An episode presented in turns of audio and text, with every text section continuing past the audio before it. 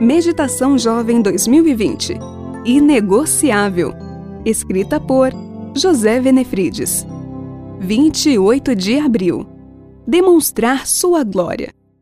A ele quis Deus dar a conhecer entre os gentios a gloriosa riqueza deste mistério, que é Cristo em vocês, a esperança da glória. Colossenses 1, 27. Existimos para demonstrar a glória de Deus. Sua vida é para magnificar a glória divina. O que é magnificar? É tornar maior, ampliar, como os telescópios, que fazem que coisas que parecem pequenas por conta da distância sejam vistas em tamanho aumentado. A razão de sua existência é colocar um telescópio nos olhos das pessoas, para que vejam quão grande Deus é. Somos vitrines dele. Da cabeça aos pés, sou uma ideia e uma ação divina. A humanidade longe de Deus não reflete sua glória.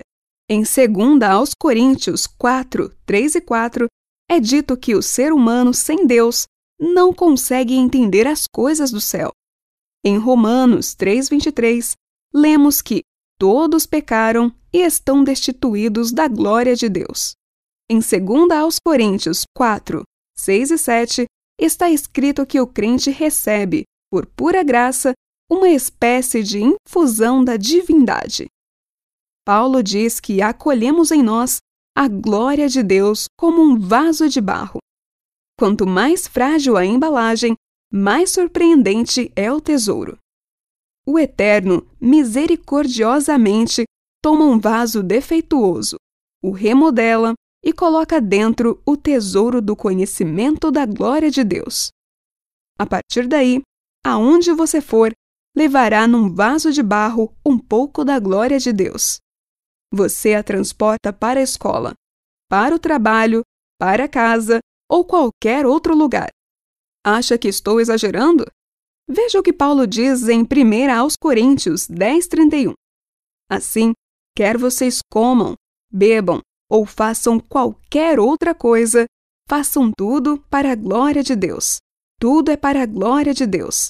Das coisas maiores às menores, das simples às complexas, das públicas às escondidas.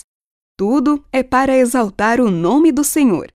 Sintetize o sentido de sua existência em uma frase: Vivo para demonstrar a glória de Deus. Eu sou Edna Vieira, revisora na CPB.